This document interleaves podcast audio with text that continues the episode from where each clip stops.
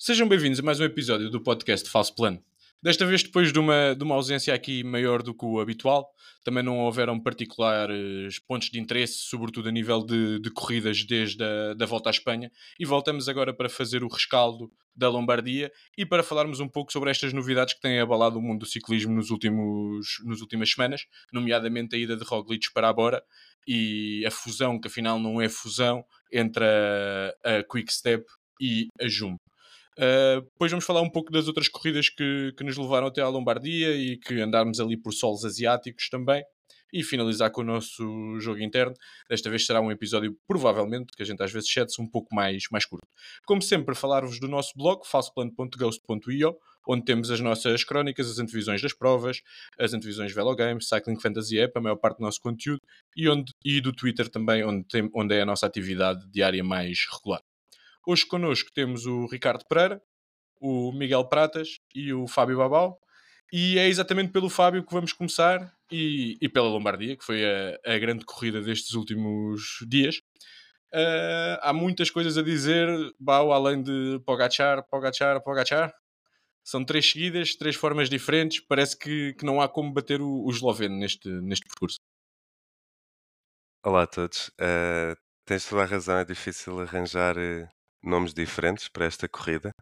Uh, tenho vindo a tentar perceber se é possível, um bocado para responder à tua pergunta, se é possível alguém bater para o Gatchar, mas é, é incrível como ele tem vindo desde 2021 que vai a esta prova e que tem vindo a ganhá-la. Este ano um bocadinho diferente dos outros dois anos anteriores, porque se recordarmos 2021, um, ele sobe na última subida com mais nada, uh, tenta descolá-lo e acaba por não conseguir e vai com ele até à linha de meta, uh, acabando por vencer.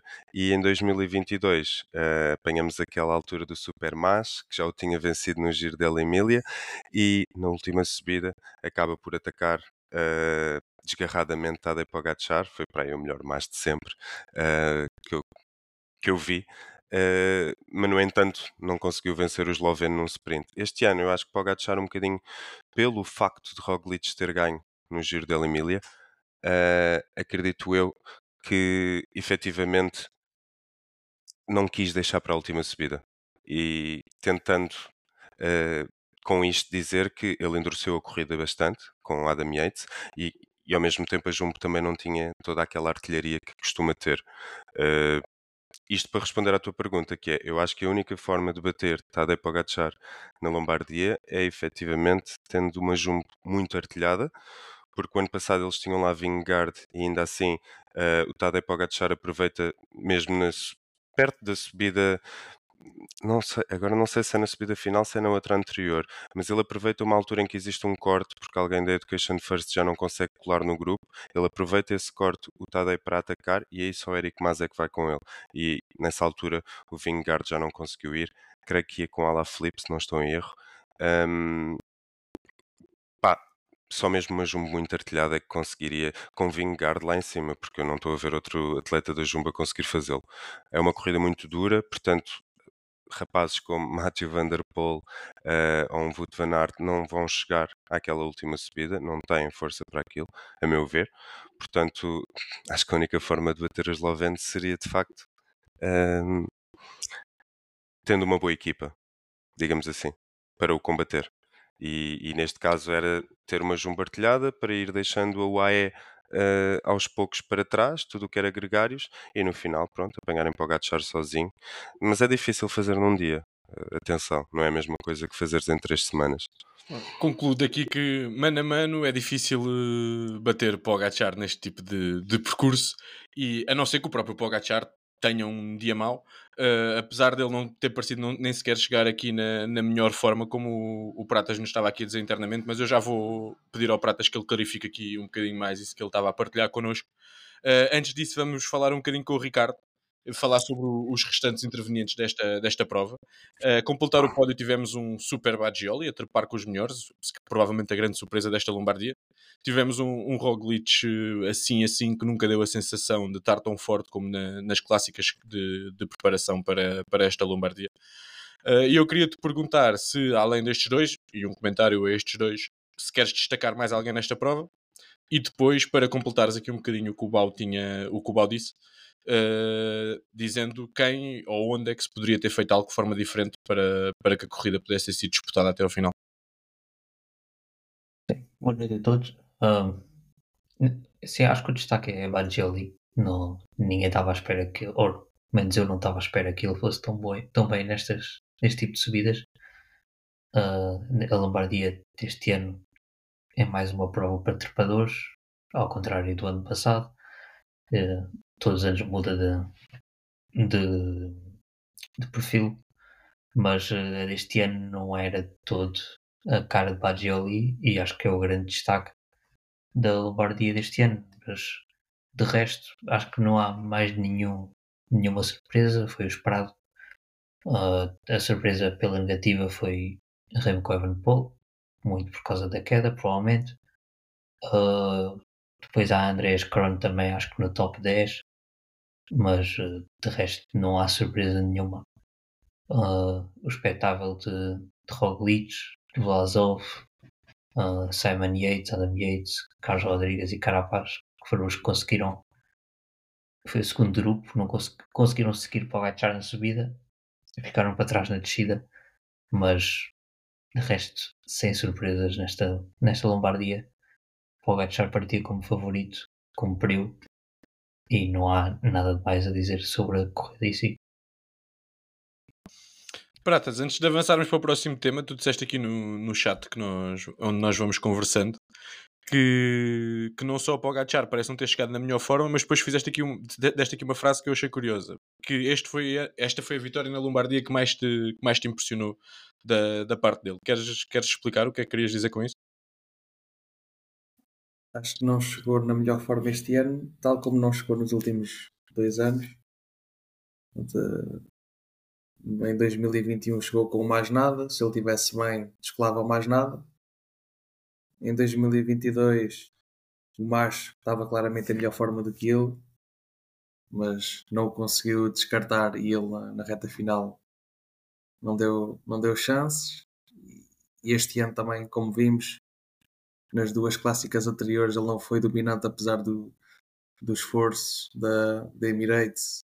Se calhar também taticamente não muito bem, apesar de estarem, estarem, estarem muito fortes, principalmente na, na corrida em que ganhou o Roglic no, no seu giro, de, giro da Emília, claramente o Pogacar não estava na, na melhor forma mas a verdade é que aqui fez aquele ataque na, na descida muito inteligente, aproveitou o timing. Eu acho que também tem muito a ver com já a experiência acumulada uh, nesta, nesta descida e a confiança também que esta prova lhe dá. Ele não é um descedor de topo, mas acho, acho, acho, que, desce, acho que desce muito bem e, e, aproveitou muito bem o timing. E é a terceira vez que ganha, mas é a terceira vez que, não, que eu acho que não não é o melhor Pogacar, não é o Pogacar que vimos em Flandres, por exemplo. Dominante. Acho que não, não é esse Pogacar, mas pelos vistos chega.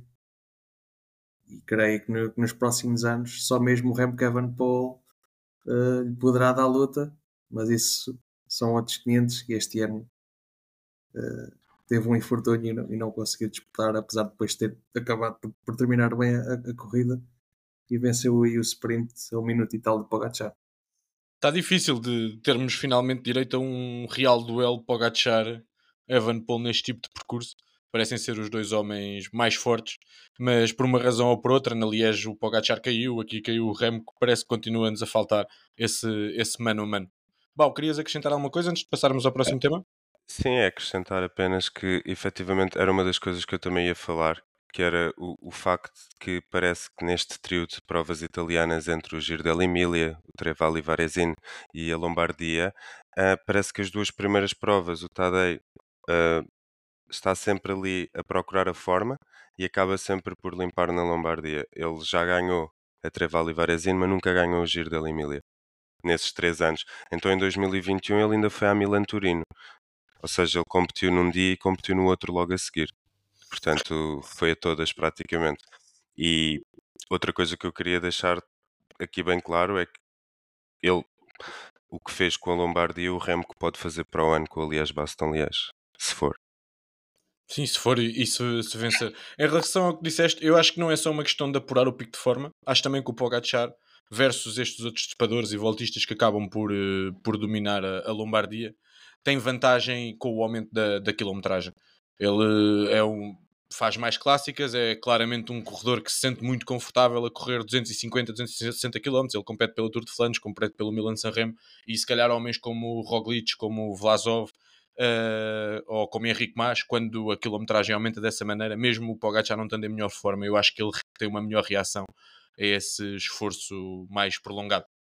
Uh, passando aqui àquela que foi a grande novela dos último, das últimas semanas, ou uma das duas grandes novelas das, das últimas semanas, uh, Roglic. Sabe, não sabemos ou não se foi consequência do que, do que aconteceu na volta, se já estava mais ou menos programado, se teve a ver com a fusão, mas a verdade é que Roglic, o homem que criou os alicerces para o atual império da, da Jumbo, é, é preciso lembrar que a Jumbo aqui há 4, 5 anos, ou 3 até, uh, rodeava-se muito à volta de Roglic. Foi Roglic que lhe começou a dar as grandes vitórias, que lhes deu a primeira grande volta e que lhes deu o primeiro monumento. Uh, Despediu-se nesta prova da equipa, se não estou em erro, penso que não vai voltar a correr pela Jumbo. E queria falar aqui com o Pratas como é que fazes o, o balanço do, de, do impacto que ele teve na Jumbo e naquilo que é para, para a estrutura uh, ou para aquilo que foi a carreira do, do Roglic com eles? E depois, claro, o que é que esperas dele para o ano na Bora? O Roglic foi, é um dos corredores mais importantes dos últimos, dos últimos anos. Já começou a carreira tarde, mas, de, mas desde cedo começou a ganhar, uh, principalmente em voltas de uma semana.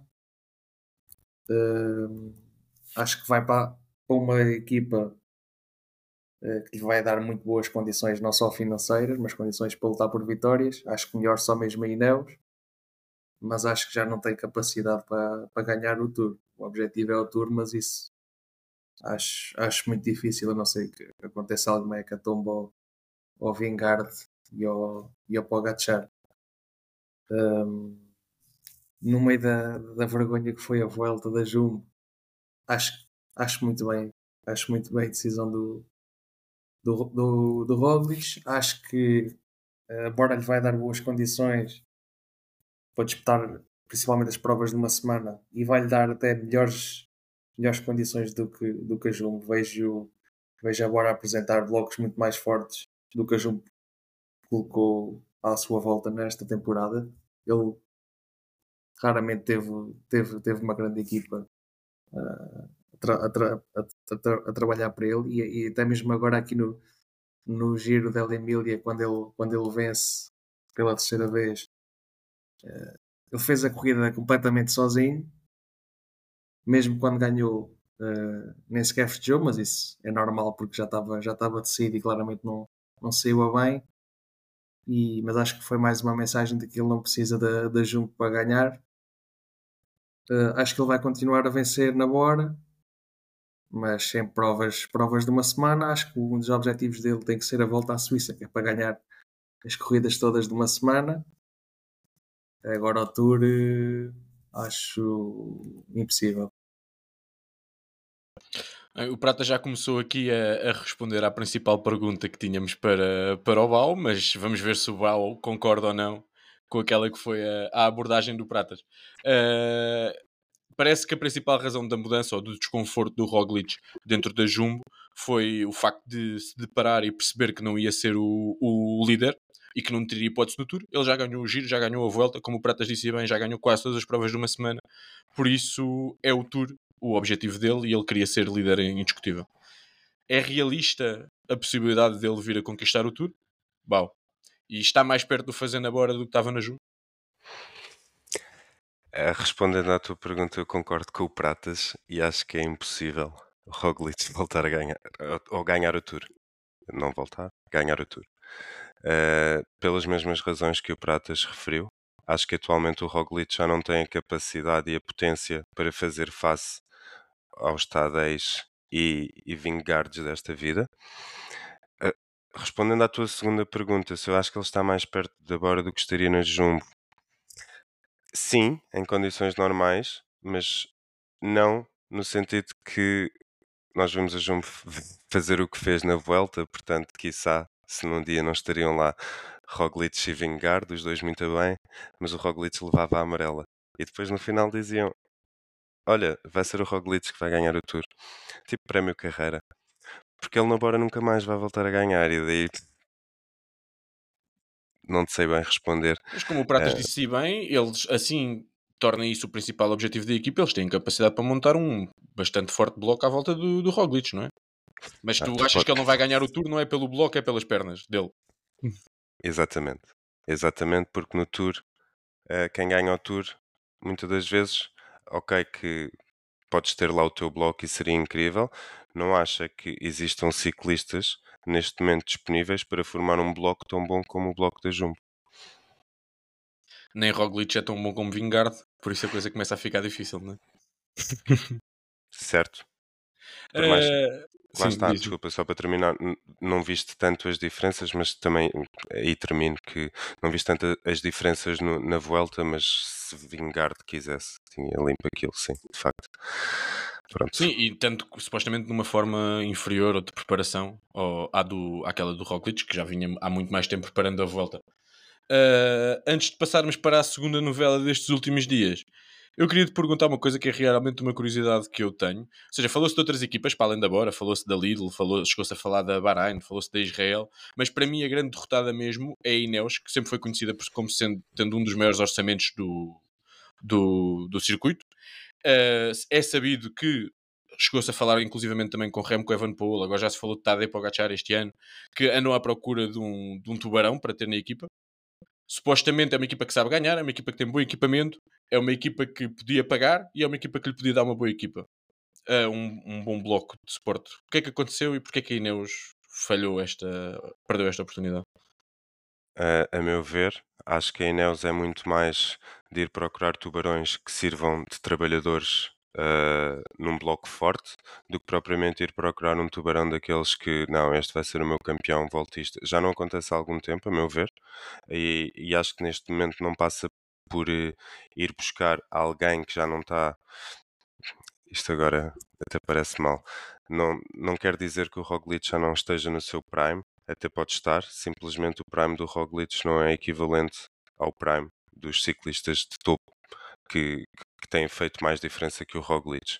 Uh, ao mesmo tempo, acho que deve ter sido por uma questão de budget. Efetivamente, o Roglic não iria ser um ciclista barato, não é a mesma coisa que quis buscar um Adam Yates, não é a mesma coisa que quis buscar lá gajos batidos do pelotão que até podem ter um ordenado como deve ser. O do Roglic deve ser efetivamente alto. Fala-se de 6 milhões o ano, acho eu, no, no contrato.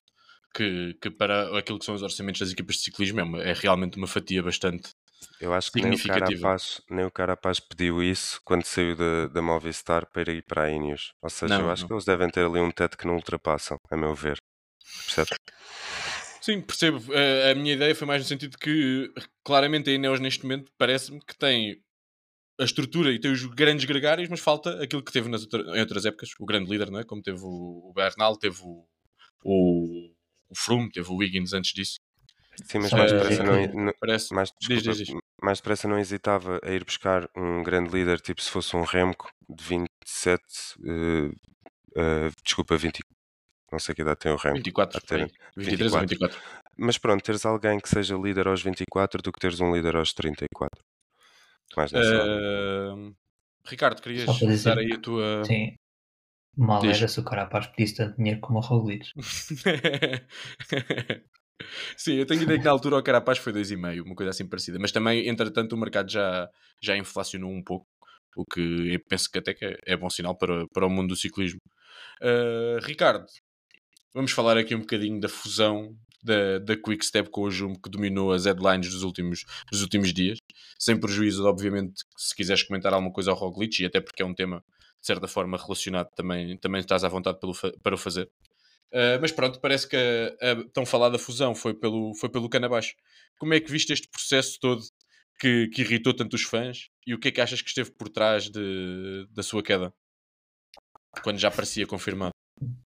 Quanto ao Roglic, acho que já se disse tudo. Ah, eu se calhar não partilho de tanto otimismo como, como o Fábio, como, como o Pratas. Não acho que. Acho que até para ganhar em voltas numa semana, Roglic vai começar a ter dificuldade. Mas pronto, é uma. É só uma opinião uma previsão. Um. Se, se ele continuar a escolher as provas em que não vai o vingar nem o Pogacar como fez este ano, Pois, mas é que o problema é que escolhi as provas em que não ia ao Vingard porque estavam na mesma equipa. Então, mas pronto, enfim, vamos ver. Eu acho que ele, os métodos de treino não são os mesmos. eh, Digamos que as outras coisas que há para além do treino também não são as mesmas. Portanto, vamos lá ver. Ah, em relação à fusão, como é que eu vi? Eu, eu adorei. É o circo o circo que houve à volta do ciclismo nestas últimas que é, duas semanas, três, né? já nem sei quando é que acabou a volta. Portanto, falava-se da fusão Jumbo e ah, Quickstep e Neos. Falava-se muito desde o verão que ia acontecer e o Remo que ia Ineos e tal. Depois aparece alguém a dizer: Ah, não, é Quickstep Jumbo. Ah, calma lá, que agora temos aqui duas super equipas Bom, a Quickstep, que é uma equipa meio acabada, com um super corredor, com a Jumbo, que é a melhor equipa da atualidade, ou pelo menos a equipa com. Nem sei, nem sei se se posso dizer que a equipa com mais resultados. Ganham o Tour, pronto, é logo ali um, um diferenciador. Mas é é uma das, pelo menos duas equipas ah, com melhores resultados da atualidade e vão meter o menino Remo com Najumbo, ou queriam ter o menino Remo o Najumbo para ir eh, estar na mesma equipa que Vingard, que é o dominador do Tour neste momento, sendo que que tem essa quer aspirar a ganhar essa mesma prova. Eu achei um piadão, não muito contente, claro, porque enfim, não quero que haja uma super equipa no pelotão, não, não gosto de que haja algo disso. Acho que não ia acontecer na medida em que Pogacar é Pogacar e há certas provas em que não dá para concorrer com o Pogacar mesmo que tenhas uma grande equipa é muito difícil, também porque o Pogacar também tem uma grande equipa mas quer dizer provas de três semanas eu não acho que ninguém tivesse grandes hipóteses contra a Jumbo. Ah, a menos que Pogacar fosse uma que não, em que não estivesse Vingard. Portanto, eu gostei do circo e ainda bem que não se concretizou o circo. E no fim de tudo, a- montanha, a montanha pariu um rato, não é? O que é que tu achas que, que fez Pois, com que isso- o processo estava quase, parecia fechado, o Lefebvre já estava a fazer outra equipa e depois de um dia para o outro só- saem reportes a dizer que a final acabou. Eu só tenho pena que tenha acabado antes de haver um episódio de Falso Plano. Porque um episódio de Falso Plano com uma fusão no ar. Ah, isso. Isso sim, isso valia a pena. Agora já acabou tudo e, enfim, agora dizem que, o, que a Quickstep vai baixar o orçamento, que o Lefebvre vai continuar a ter a equipa. Enfim, O Remo que não deve andar bem que- disposto com isto tudo também. Também não devia Pois. gostar de ir para a Jumbo. Também não devia ser uma a boa equipa, hipótese. a equipa não tem, eh, os corredores da, equipa, da própria equipa não estavam contentes.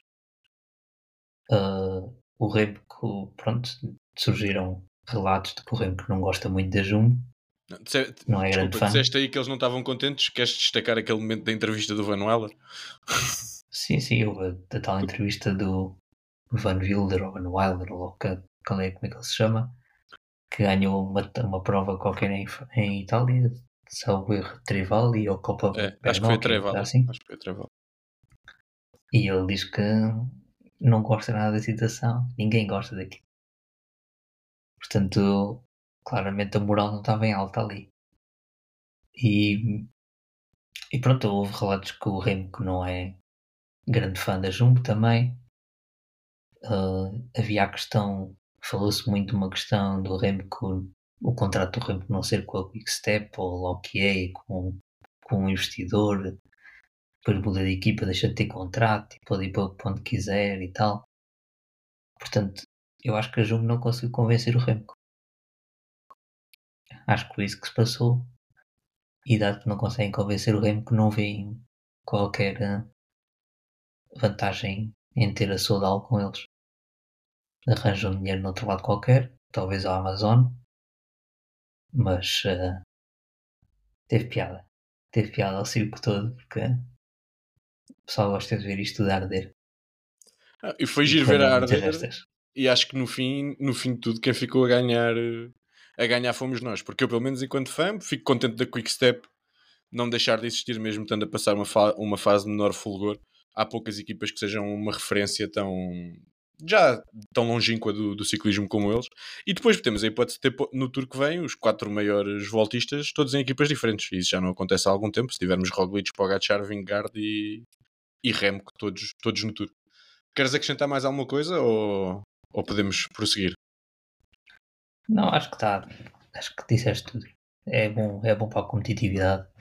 É bom ter Remco numa equipa só sua. Eu gostava de Remco nem Ineos porque acho que a Quick Step, como já disse, está meio acabada, mas uh, é bom para a competitividade ter estes quatro, no geral, com, uh, corredores separados, um em cada equipa e cada um a mostrar o que vale e não fazer panelinhas como, como a Jumbo fez agora na volta.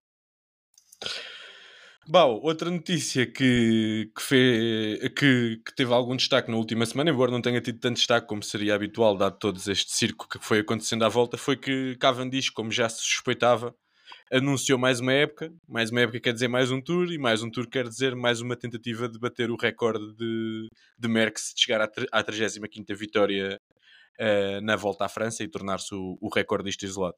Há ainda também a nota para que trouxe Morkov para a estrutura, o seu lançador de, de confiança, que parece já ter passado o Prime, mas que num dia inspirado que precisam ambos de ter para vencer no Tour pode ser essencial. É, és um romântico como eu e um otimista e achas que vai dar para a 35 ou achas que isto já, já começa a ficar curto?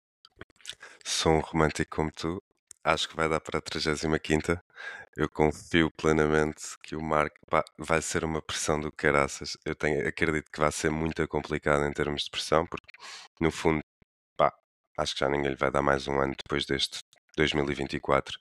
Portanto, pá, acho que não sei se é também por depois ter visto o, documentário na Netflix, mas é, é impossível não ganhar uma empatia pelo Mark Cavendish. Uh, e eu não tinha a percepção do quanto ele tinha trazido de bonito também ao tour, uh, porque fala sempre na forma, lá está, Eddie Merckx é sempre diferente, porque efetivamente trazia as amarelas, mas é, é de salientar também este feito do Mark Cavendish, eu acho que era o culminar brilhante para a carreira dele.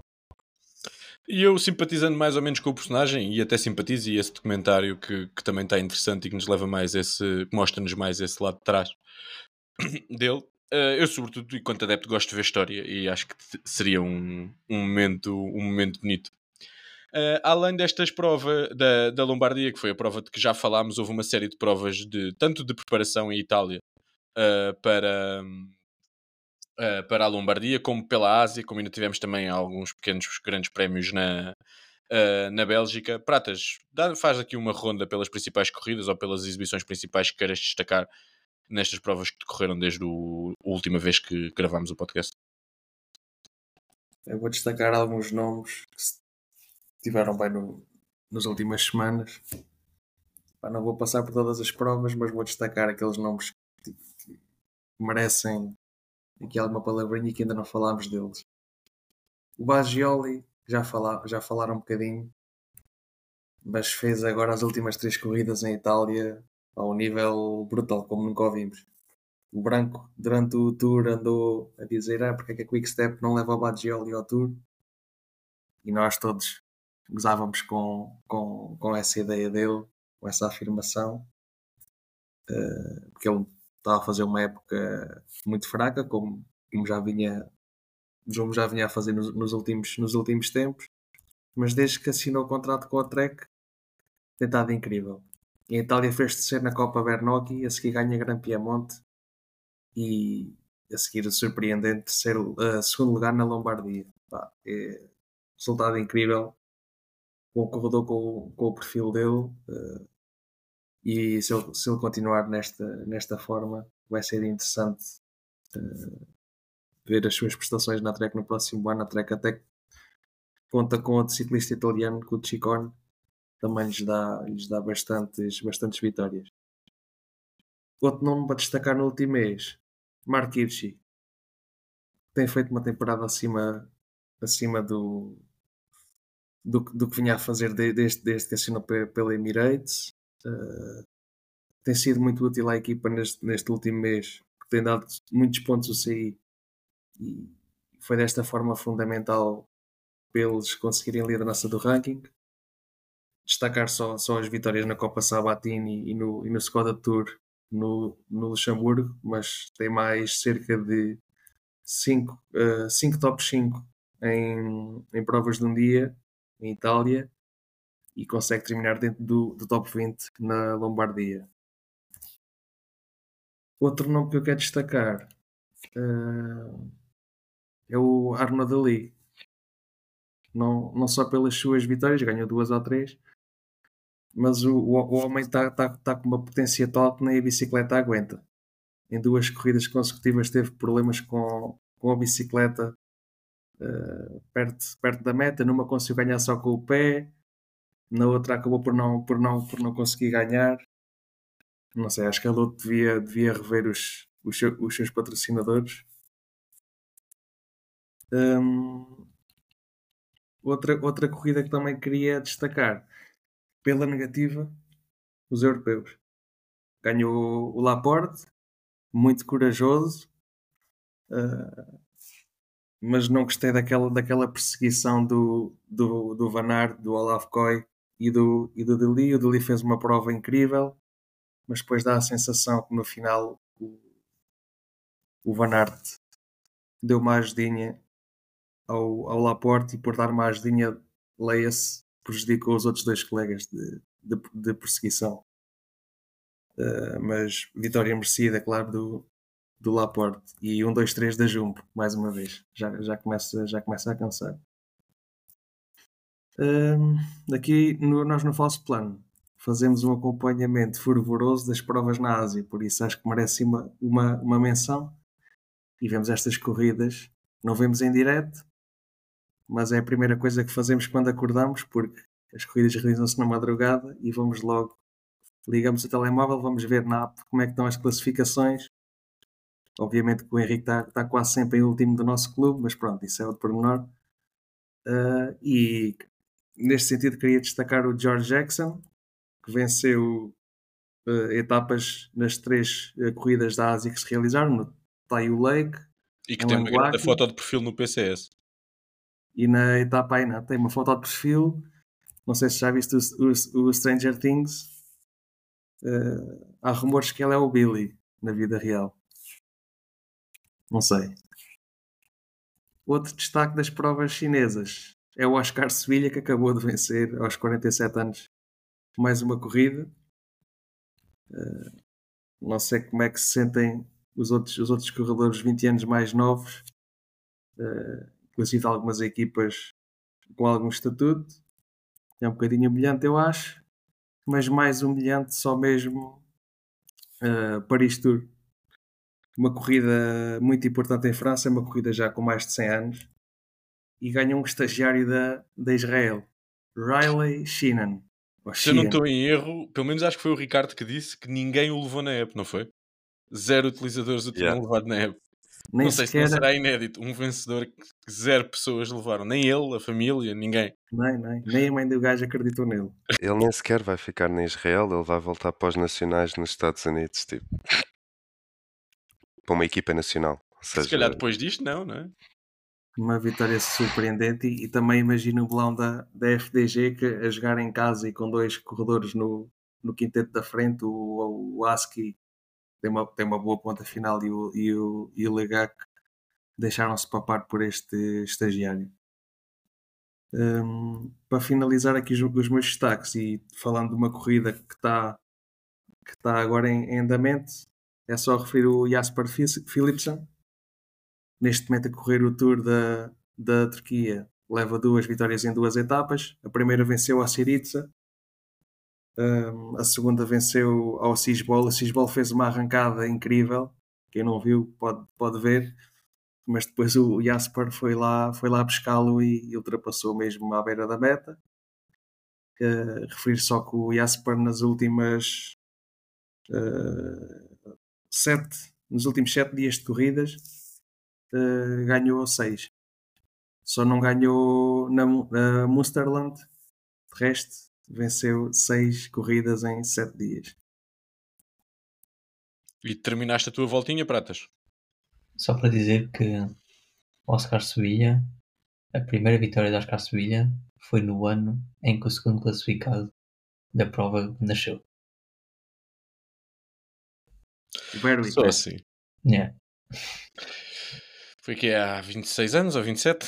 Se calhar, a 23. primeira vez. Há 23. 99. Uh, e por falar, agora falaste do, do Sevilha com 47 anos e eu lembrei-me que tivemos os Mundiais de Gravel, não sei se foi a primeira edição, pelo menos foi a primeira vez que eu ouvi falar assim disso mais a sério.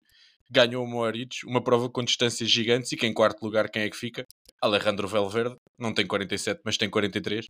E ainda ficou à frente de nomes como Quintan Hermans, como Vout van Aert, como Gianni Vermic. Ou seja, este, este pessoal envelhece, mas continua quando é preciso dar um, uns bigodes ao, aos miúdos. Uh, antes de passarmos ao, aqui ao nosso pequeno jogo interno, já estamos perto do fim. O Pratas tinha aqui um, um desafio para nos fazer. Força, Pratas. O tema que eu, que eu trago para a discussão hoje tem a ver com, com os monumentos e com. Podemos incluir os mundiais nisto também. E que é o domínio de, de dois ou três corredores nestas corridas mais importantes do calendário anual. Uh, nos últimos dois anos temos, temos visto um, um domínio do Pogacar, do Van der Poel e do, e do Remco neste tipo de corridas. Se fosse só enumerar da frente para trás para, para relembrar os ouvintes, Lombardia Pogacar, mundiais Van der Poel, Liège, Remco, Paris-Roubaix, Van der Poel, Flandres, Pogacar, Milan-San Van der Poel, e se formos até 2002 temos novamente Pogacar na Lombardia, Remco Mundiais, Liège, Remco, portanto são cerca de nove provas consecutivas, sempre os mesmos três a vencer. É preciso recuar até a Paris-Roubaix que ganhou o Van Barle, na altura ainda ainda na, em Ineos. Se, se eu disse 2002, peço desculpa, 2022, obviamente. Um, antes disso, ganhou o Vanderpool a Flandres e depois temos a Milan São Remo conquistado daquela forma impressionante pelo Moritz. Uh, e, e é isto, é um domínio incrível. E eu queria trazer aqui para saber a vossa opinião quem é que é uh, quem é que é um possível vencedor de monumentos ou mundial no próximo ano, se bem que o mundial julgo que ainda não se sabe o, percurso. Queria que cada um trouxesse pelo menos um, um, nome que acham que pode, pode surpreender. Na minha opinião, acho muito difícil, tanto na, na Lombardia como na Liège, alguém conseguir derrotar o Pogacar e o Remo. Pá, são corredores que têm, contam com perfis muito a, muito à sua, ao, ao seu jeito. E, e, e, mesmo em caso de sprint, o, o Remco também, também melhorou muito. Portanto, vejo com alguma dificuldade alguém conseguir acompanhar estes dois.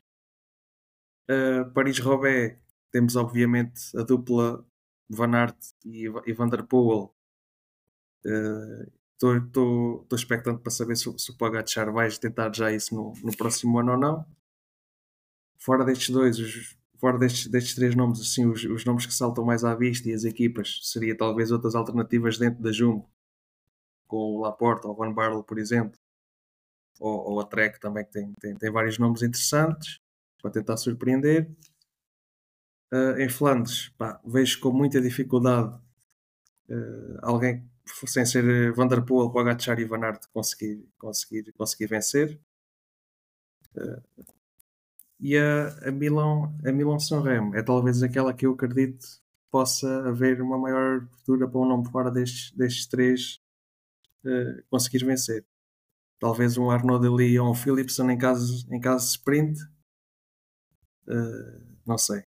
A minha aposta para vencer um, um monumento na próxima temporada é Arnaud Deli, Milan Sanremo. E a vossa? A minha seria também na Milan Sanremo, acho que é a única que dá para colocares assim um outsider. Uh, pela extensão que tem, é, que é muito elevada, não é para todos, mas se formos a ver, não é das provas assim mais duras. Portanto, eu veria um Thomas Pitcock vencer na Milan San Remo. Contamos com os Jogos Olímpicos ou não?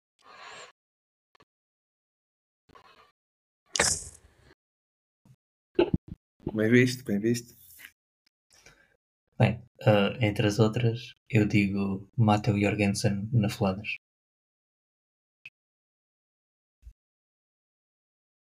Então eu digo, acho que há aqui dois ou três, eu até ia dizer dois ou três nomes, todos virados para Paris-Roubaix e Sanremo. Concordo com o Pratas que na Flandres uh, fugir a Van Aert, Pogacar ou, ou Van Der Poel é quase impossível.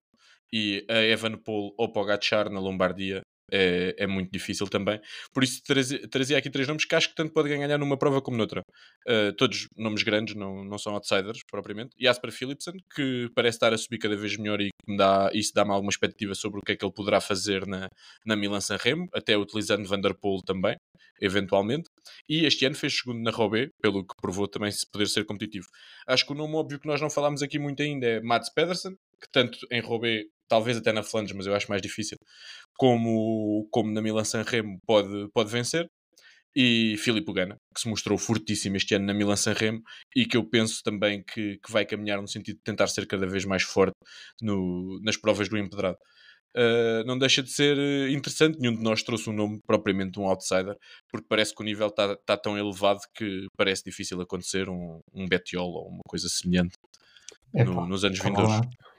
Eu disse Matteo Jorgensen na Flandres. Uh, sim, sim, sim, está bem, verdade. É, é, é um tá senhor outsider. top 10 este ano. Mas vai para junto. Uh, se calhar é um bocado outsider. Se calhar em 2024 podemos ver talvez tipo um Skelmos tipo tentar alguma coisa. No Liege, talvez. Por aí, sim. Sim, tens sempre, depois tens um Kung que num momento ideal pode, pode conseguir ficar sozinho e ganhar tens de li, opá, Sanremo pode acontecer quase, o Guirmay pode ganhar a Sanremo numa, numa Sanremo perfeita, mas, mas parece-me parece difícil fugir ao, aos nomes óbvios.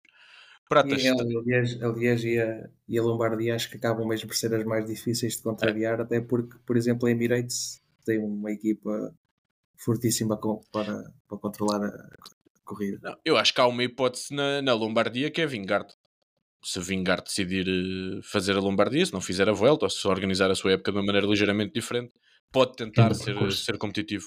Assim seja um daqueles percursos de Lombardia mais, mais duros, claro que sim. Vingard não está habituado a essas distâncias tão grandes. Nunca fez nenhum bom resultado em, em clássicos. E faz bem, acho que deve-se restringir àquilo que é, que é bom. Bau, estavas aí a, a escrever uma coisa que faz todo o sentido, por isso Vou-te dar eu a palavra para não parecer que fui eu que me lembrei. Não, estávamos a esquecer. Eu acho que mais vale abrirmos o jogo, nós esquecemos disto. É uma prova tão importante no calendário do ciclismo e tão emocionante que nós nos esquecemos dela, que são os europeus. E já tínhamos falado do Laporte na, na prova de estrada. Acho que nos faltava, sobretudo, dar aqui uma menção ao Joshua Tarling uh, no contrarrelógio que destruiu por completo a concorrência e, e foi das coisas mais bonitas que eu vi neste ano de ciclismo. A, a diferença que ele faz para o Van Aert e para, neste caso, para o o Bissiger um, foi só assustador. Pareceu, fez lembrar o Vingard no Tour. É, e parece que ele tem 19 anos, acho eu. É preciso recordar. Uh, parece que vamos ter aí mais um, ao, ao jeito quando Gana apareceu, temos agora Evan Paul e, e vamos ter Tarling como um dos especialistas do contrarrelógio nos próximos anos e parece que já está ao nível. Eu tinha a sensação quando ele comecei a ver que ele poderia chegar lá, mas parece que escalou o nível muito rápido. Ele dá uma tarefa no Van Aert. Ok, que não estava Evan Paul nem Gana, mas, mas de qualquer maneira não deixa, não deixa de, ser, de ser impressionante. E, ah, e já que falamos dos europeus de, de contrarrelógio, dar só o destaque, não sei se vocês ainda se lembram, ao estado em que o Kung chegou à meta. é? Que também, se o outro foi um dos momentos mais bonitos do ano, esse deve ter sido um dos momentos mais feios do ano. Eu ia por Eh, acaso deixar passar esse momento. Que era para não o- trazermos o do Kung, sim. o estado, o estado é que o Kung chegou, chegou à meta. Eh, antes de fecharmos o episódio, eu vou só fazer aqui um desafio aos nossos colegas. A Lombardia foi o último grande momento de ciclismo da temporada. Eh, não foi a última prova, o World Tour, porque ainda há o Tour of Guanxi, mas pronto, vamos contar eh, como se tivesse acabado aqui as provas do World Tour. E eu vou-vos desafiar a prova a prova a dizerem o vencedor de todas as provas do World Tour que tivemos nesta, nesta temporada. Uh, podem abrir todos os microfones e vão respondendo à medida que eu vou dizendo. Uh, Down Under, J vai. cada, cada Elevens, Ocean Grace Oh. Race, offer. Wyatt Tour, Yates? Foi o Adam Remco. Yates. não, Foi o Remco. foi o Remco. Omloop, Dylan Van Barl. Dylan Van Barl, Strade Bianchi, Pogacar. não, Ah, foi o Pitcock. Pitcock, Paris-Nice, Pogacar. Pogacar. Tirreno, Roglic. Roglic. Sanremo, Matthew. Matthew? Catalunha, Roglic. Pingard. Ah, não, Roglic. isso foi o País Baixo. Não, não, não, Roglic, na Catalunha. Ah, foi. Yeah. País Basco. É, o Vingard foi no País Basco, exatamente. Uh, Bruges de Pan. Eu esta já não me lembrava. Foi o Philipson. Foi o Philipsen, muito bem. É 3? Foi lá Laporte.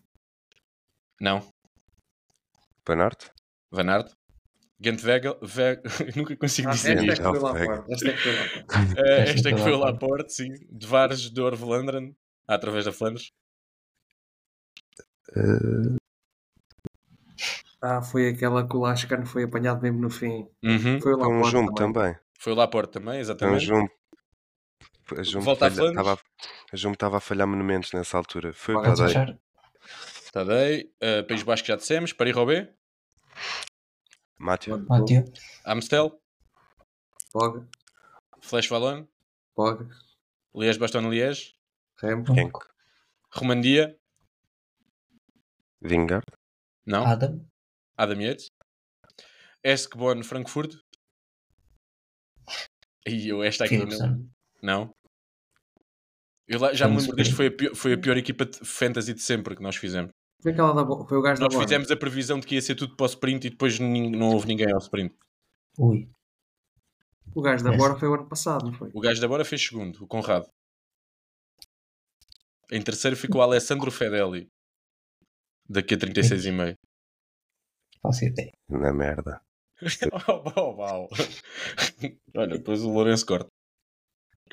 Eh, é um Alpacine. Bayer? Não?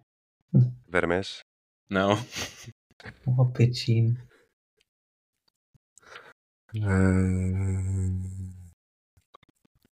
Não, o Soren Krag Anderson. É o Soren Krag Anderson. Exatamente. Bem. Ganhou ele. Yeah. Também não me lembrava disto. Mas aconteceu. Mas aconteceu e é um top 10 muito esquisito. Ahm, pronto, até agora só falhámos uma, não estamos nada mal. E as- a partir de agora são as mais recentes. Volta à Itália. João Almeida. Depois foi, foi o João Almeida. Dauphiné. Ping. Foi Vingar. Vingard. Volta à Suíça.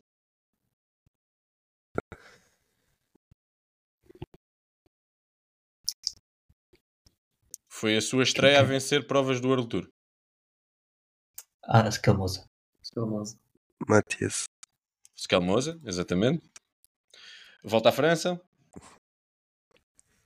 Pogacar. Alguém tem que responder só por uma questão de buro- burocracia. Foi, foi o Pogacar, exatamente. Eh, San Sebastian. Remco, claro. Remco. Volta à Polónia. Mohoric. BMR Classic. Yeah. Com um sprint de um quilómetro. Ah, Foi o Mats Pedersen. Mats. Pedersen, exatamente. René Tour. O Renui foi ganho por um sprinter. Não, Não, não foi, não foi Não? o Sprinter. É um gajo de clássicas. Foi o exatamente. Velantes, não. Foi o Valens, exatamente. Ah, pois foi. A volta à Espanha.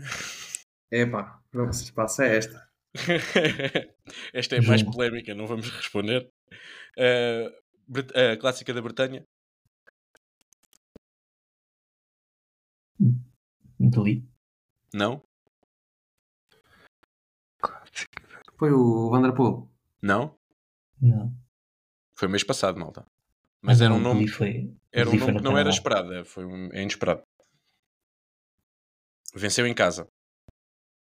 Foi o Madoá. Foi Foi, doada. pois foi. Exatamente. Depois do flop nos nacionais, voltou a ganhar uma competição. No Quebec, Esse é que foi Deli, não? yeah, Montreal Adam. e Lombardia. Pogacar. Tivemos um bom desempenho, malta. Tirando ali o, o Soren Krag Anderson, no resto, no resto batemos-nos bem. Já viste, Eh, também não são assim tantos nomes, fazendo este apanhado. Sim, sim, sim. Tens três ou quatro nomes mais, mais outsiders. Ou seja, tens o Soren Krag Anderson, tens aqui este Tim Vellens, o Madoa mais recente. Agora ali na fase inicial da época. ah, não foge muito do- dos bichos e lá porta, pronto, também. E não sei tens, se calhar já equipas. E tens equipas que vês o ano inteiro e que depois vais a ver elas não ganharam uma única vez em World Tour. Ou seja, estamos a falar de gerais e clássicas, como é óbvio. Podem Sim, ter é ganho etapas. Mas... Bahrein, não, Bahrein ganhou com, o- com o Moritz, ganhou a, a volta à Polónia. Mas sim. Sim, mas se formos fazer exemplo. as contas, aqui para aí 90% das vitórias devem estar para aí em quatro equipas. Alpecin, uh, Sodal, UAE E, e... Real também não tinha nenhuma, por exemplo. Não, há muitas, acho que há muitas que não têm nenhuma. Sim. Bem, malta, acho que, que ficamos por aqui. Como prometido, foi um episódio mais, mais, mais curtinho. Também não se tem passado assim tanta coisa. Uh, referir o nosso blog, falsoplan.ghost.io, Twitter. O nosso podcast está disponível no YouTube, no Spotify, na Apple Podcasts e agora também na Google Podcasts. Uh, falar-vos aqui um bocadinho do que vai acontecer uh, na off-season. Nós vamos nos manter deste lado. Obviamente que havendo menos corridas, pode haver a periodicidade de ser- não ser tão certa, mas vamos tentar fazer aqui algumas, algumas atividades, como fizemos na época, na, na época anterior. Vamos fazer o episódio dos prémios Falso Plano, uh, como fizemos no último, no último ano. Vamos fazer o rescaldo da- das transferências, vamos fazer as antevisões das equipas e tudo isto funcionará um pouco como o balanço da época 2023 e, de certa maneira, a antevisão já da época 2024. Mas o, a informação principal que vos queria deixar era que, apesar de deixar ou de irem parar de haver corridas, nós vamos continuar por aqui a falar de, de ciclismo, das corridas que já aconteceram e das que, das que virão. Muito obrigado por terem estado desse lado. Um abraço e até à próxima.